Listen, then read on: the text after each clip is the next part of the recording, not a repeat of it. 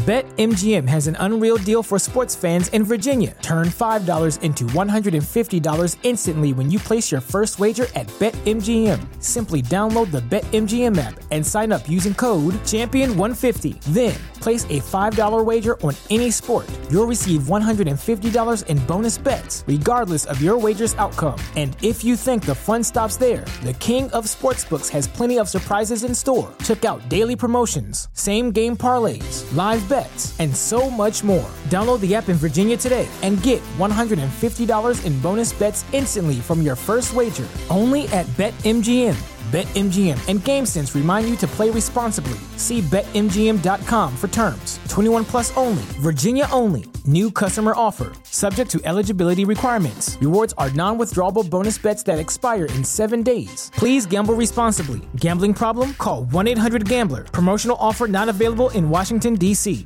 What's so special about Hero Bread's soft, fluffy, and delicious breads, buns, and tortillas? These ultra low net carb baked goods contain zero sugar, fewer calories, and more protein than the leading brands, and are high in fiber to support gut health. Shop now at hero.co. Buenas noches, bienvenidos al Criminalista Nocturno.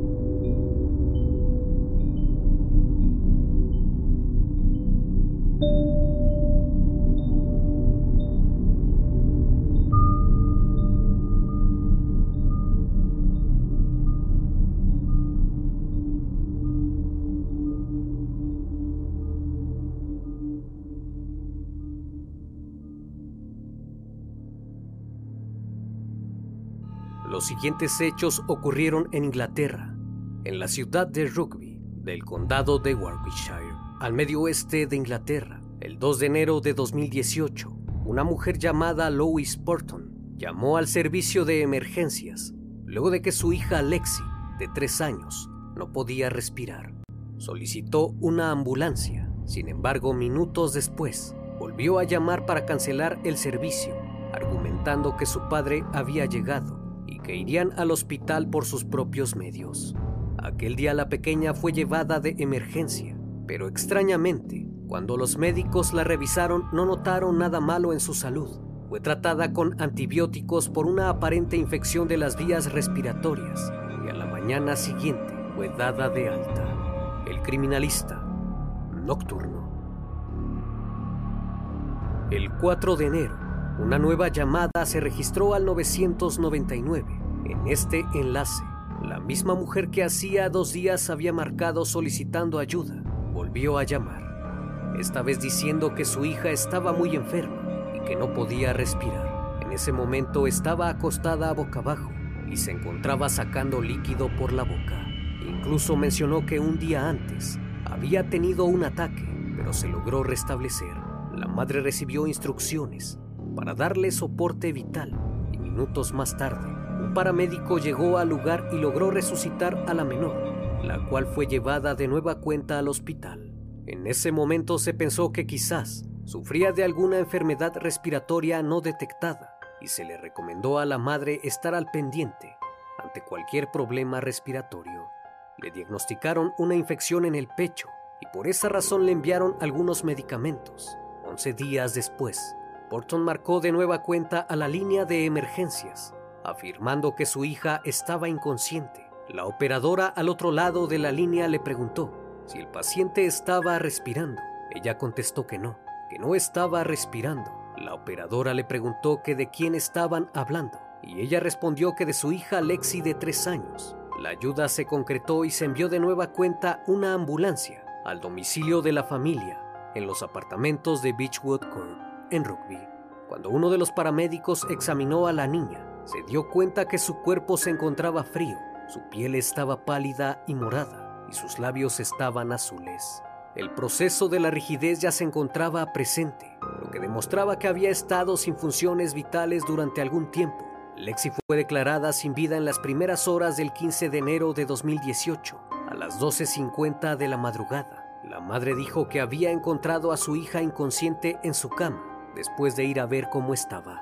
Tras la pérdida, se siguieron los procedimientos de muerte súbita inesperada en infantes. En la necropsia el médico forense no pudo encontrar ninguna causa aparente de fallecimiento, por lo que su cuerpo fue devuelto a su madre el día 19 de enero para ser enterrado.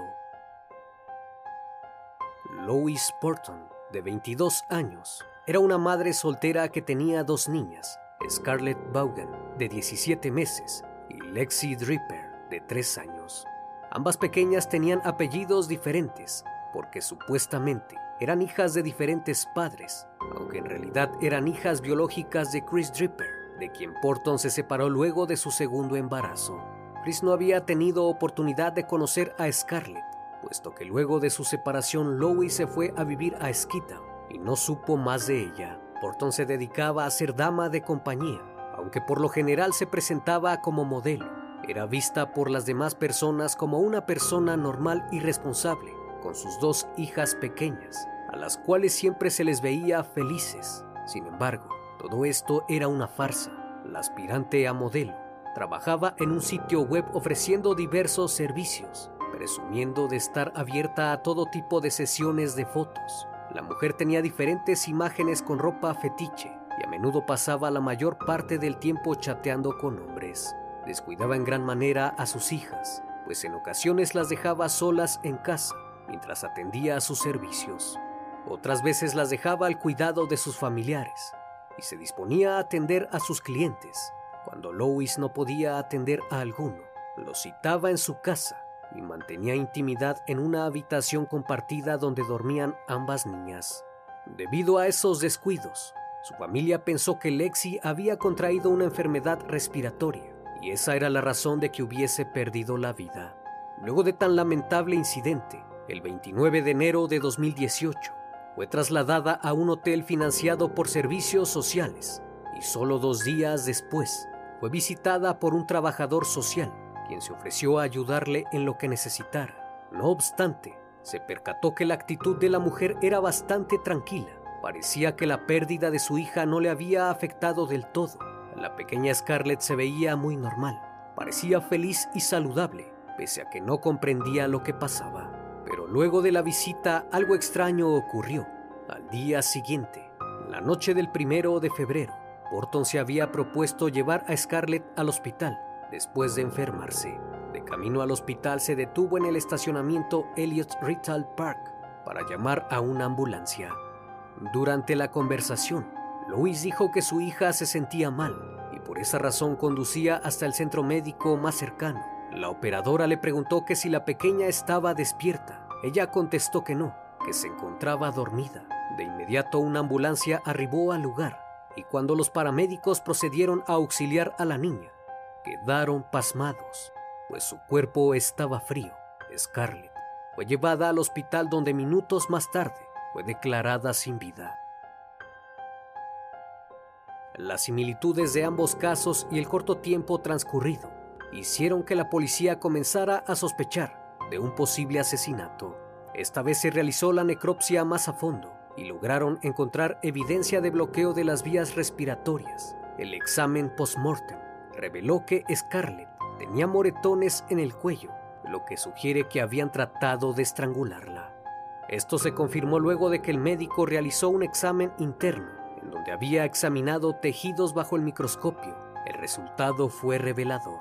Tanto Scarlett como su hermana Lexi presentaban señales de obstrucción deliberada del aire, es decir, aquello no había sido por causa natural, sino que alguien las había asesinado primero que notó la policía fue la extraña manera de afrontar la pérdida de sus hijas de Lois. La mujer se mostraba tranquila y en ningún momento se le vio entristecerse ni llorar. Muy por el contrario, uno de los encargados del funeral de Lexi vio a la madre hablar con una persona por videollamada, mientras reía y hablaba como si nada estuviese pasando. Las investigaciones del caso comenzaron en torno a la madre de las niñas, los oficiales tenían muy en claro que algo extraño estaba ocurriendo, pues no era normal que dos niñas pequeñas con buen estado de salud y sin problemas médicos previos de la nada hubieran perdido la vida en un periodo tan corto. Solo unos meses después, el 21 de agosto, Lois Porton hizo una publicación en Facebook en la cual intentaba vender la ropa de las niñas por 20 libras cada paquete. La imagen que acompañaba a la publicación mostraba dos grandes bolsas negras rebosantes de la ropa de Lexi y Scarlett. La madre incluso se ofreció a entregar las bolsas personalmente a los compradores y hasta rebajó la ropa de 20 a 15 libras. El 24 de noviembre, Lois hizo una publicación en Facebook a modo de homenaje por la pérdida de sus hijas. No obstante, las investigaciones del caso iban progresando y solo estaban a la espera de que el juez aprobara la orden para incautar el teléfono de Lois Porton, para así poder verificar la secuencia de las llamadas al número de emergencias y así poder tener una evidencia concreta del caso. Dos meses más tarde, el 20 de enero de 2019, cuando los policías incautaron el celular de Porton, descubrieron algo que los dejó atónitos. Pues luego de verificar las llamadas, el equipo de investigación procedió con la búsqueda del historial de Internet de los días anteriores y posteriores al fallecimiento de sus dos hijas. La mujer había hecho búsquedas en Internet acerca de cuánto tiempo tarda un cuerpo en quedarse frío. También buscó si podías perder la vida si tienes la nariz tapada y te tapas la boca con cinta adhesiva, así como cinco cosas extrañas que suceden cuando mueres. Y también buscó cuánto tiempo después de ser ahogado puede alguien ser resucitado. Todas estas búsquedas fueron realizadas días antes de que Lexi falleciera, búsquedas que claramente no haría una madre luego de que su hija estuviera en el hospital, luchando por su vida. Sin embargo, eso no fue lo único que se encontró, pues el 4 de enero, cuando Lexi se encontraba en el hospital, Porton se había tomado fotos con muy pocas prendas en el baño para planear un encuentro íntimo a cambio de dinero con un hombre que conoció en internet. Era evidente su falta de preocupación ante la situación que estaba viviendo. Incluso le proporcionó su número al guardia de seguridad del hospital para ofrecerle sus servicios a él también. Lois envió varios mensajes a algunas personas diciendo que estaba muy preocupada por perder a su hija y que necesitaba dinero. Por ello les ofrecía sus servicios a cambio de algo de efectivo y a otros les dijo que su hija había sido dada de alta, sin embargo no sobreviviría, lo cual indicaba que todo lo había planeado. Un día después de que Lexi fuera encontrada sin vida, la madre aceptó 41 peticiones de amistad en una aplicación de citas y había concretado algunos encuentros. Incluso se tomó el atrevimiento de bromear con alguno de ellos, a quien le dijo que acababa de perder a una de sus hijas y que ahora se habían reducido y solo le quedaba una. La evidencia señaló que Porton había hecho dos intentos anteriores sin éxito de privar de la vida a Lexi. La llevaron dos veces al hospital, pero la enviaron a casa con antibióticos por una aparente infección en el pecho. No obstante, cuando revisaron las cámaras de seguridad del edificio donde Porton se encontraba, fue vista con sus dos hijas entrando por la puerta principal de los apartamentos las pequeñas se ven en perfecto estado de salud y divirtiéndose. Aunque esto no paró ahí, pues el primero de febrero cuando su segunda hija Scarlett fue declarada sin vida, se le vio salir del edificio con la pequeña en brazos. En las imágenes de circuito cerrado que marcaban las 6.55 de la tarde, se aprecia que puso a su hija en el asiento trasero y se fue. Las cámaras la volvieron a captar mientras conducía rumbo a una gasolinería para cargar combustible a las 9.59 de la noche. En este punto del recorrido, Scarlett ya no respiraba y yacía sin vida en el asiento trasero del vehículo. Posteriormente se le ve llegar a la estación de gasolina las 10 con 13 minutos y luego entra a una tienda a comprar unas cosas. A las 10 con 18 minutos condujo hasta un centro comercial y fue entonces que marcó al servicio de emergencias todo momento la madre se muestra tranquila y sin preocupación alguna, aunque según ella se dirigía al hospital porque su hija no respiraba, pero estaba claro que esa no era la conducta de una madre preocupada. Esperó a que la niña no pudiera ser resucitada para marcar al número de emergencias. Luego de tener la evidencia circunstancial, no cabe duda de que Lois Porton había asesinado a sus dos hijas con premeditación, alevosía y ventaja. Cinco días más tarde, el 25 de enero, fue detenida y acusada por los asesinatos. Fue enviada a prisión preventiva en espera de su juicio. La mujer se declaró inocente de todos los cargos que se le imputaban, asegurando que la pérdida de sus hijas había sido por causas naturales. El 3 de julio inició el juicio en contra de Lois, quien a pesar de toda la evidencia seguía sosteniendo su inocencia. La pregunta que todos en ese momento querían responder era, ¿por qué aquella madre acabó con la vida de sus hijas de una manera tan espantosa?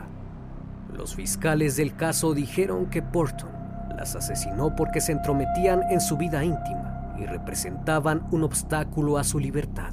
La mujer negó todo en su declaración y aseguró que sus hijas nunca fueron un inconveniente para ella, pues acomodaba su vida personal y su estilo de vida alrededor de ellas, y no se lograba explicar qué provocó su pérdida, aunque esto rápidamente fue desmentido por la fiscalía, pues desde agosto del 2016 hasta principios de noviembre de 2017, la mujer vivía junto con sus hijas en una dirección de Willen Al cerca de Walsall, donde su casera testificó que ella pasaba más tiempo cuidando a Lexi y Scarlett que su madre, pues esta última prefería estar haciendo sus actividades sociales en lugar de cuidarlas. Además de eso, se puso en cuestionamiento su actitud ante los hechos ocurridos, y Porton se defendió diciendo que tenía dificultades para expresar sus sentimientos, como una especie de trastorno mental que no le permitía sentir emociones. Debido a eso, fue sometida a un examen psicológico para determinar si sufría alguna enfermedad mental, aunque luego de varios exámenes se le consideró completamente cuerda y apta para ser juzgada. Lo único que encontraron los especialistas es que Lois Porton exhibe rasgos narcisistas que demuestran únicamente importancia personal y poca empatía, acompañado de un signo de trastorno límite de la personalidad que se caracteriza por inestabilidad emocional y comportamiento impulsivo. Porton creció en una familia muy unida. Ella era una niña normal y era muy unida a sus padres y a sus hermanos. Todos los domingos los nietos visitaban a sus abuelos, pero ella prefería no involucrarse con sus familiares y se quedaba parada en la puerta mirando a todos enojada. Desde temprana edad mostró un carácter agresivo pues cuando alguien se sentaba a su lado, lo amenazaba con golpearlo, y cuando peleaban por alguna razón, Lois no se limitaba solo a dar pequeños golpes, sino que les clavaba las uñas para poder lastimarlos.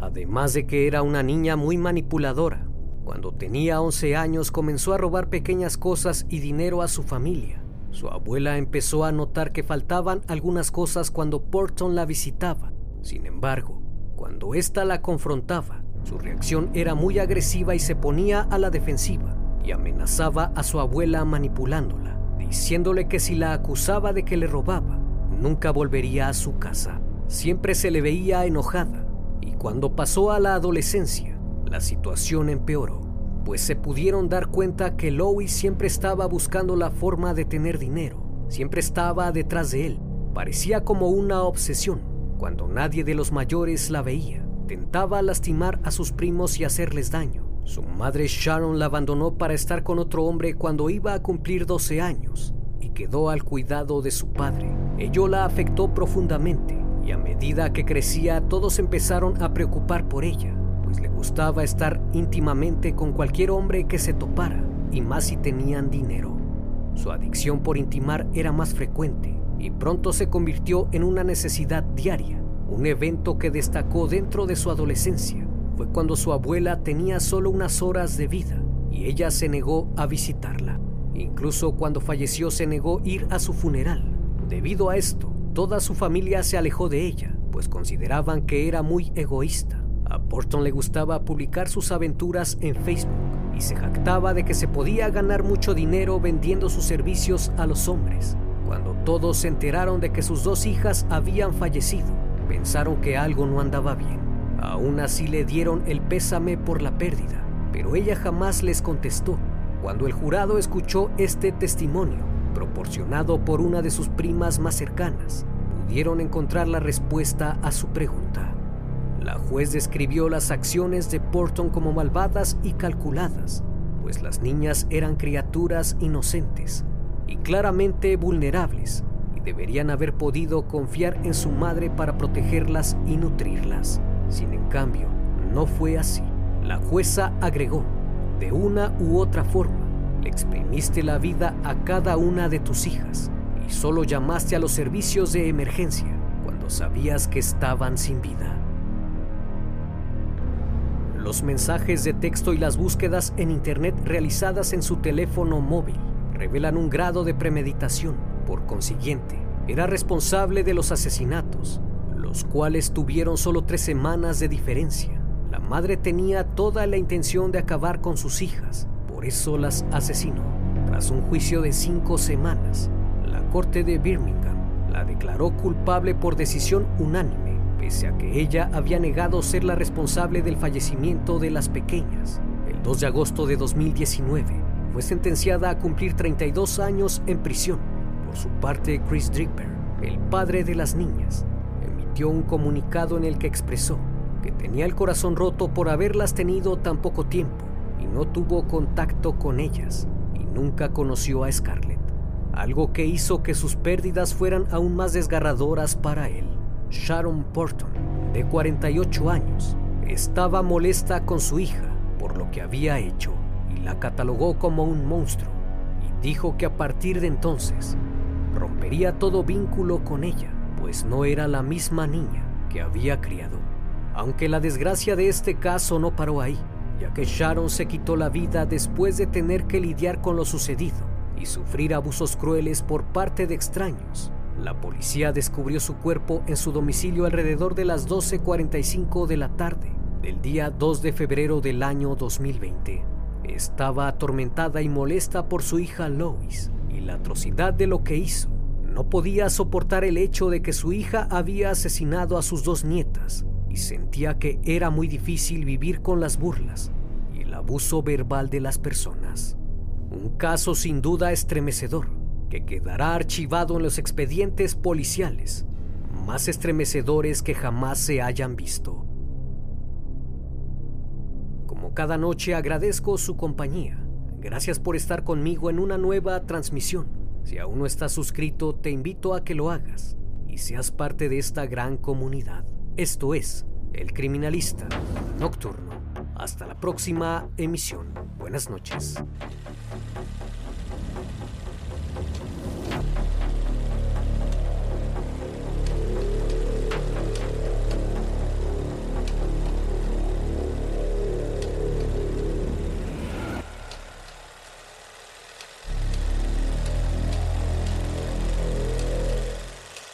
What's so special about Hero Bread's soft, fluffy, and delicious breads, buns, and tortillas?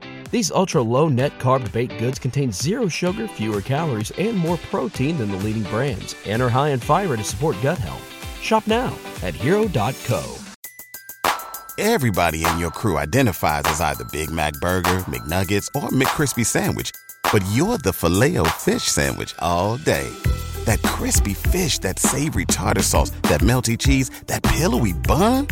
Yeah, you get it every time. And if you love the filet of fish, right now you can catch two of the classics you love for just $6. Limited time only. Price and participation may vary. Cannot be combined with any other offer. Single item at regular price. Ba da ba ba ba.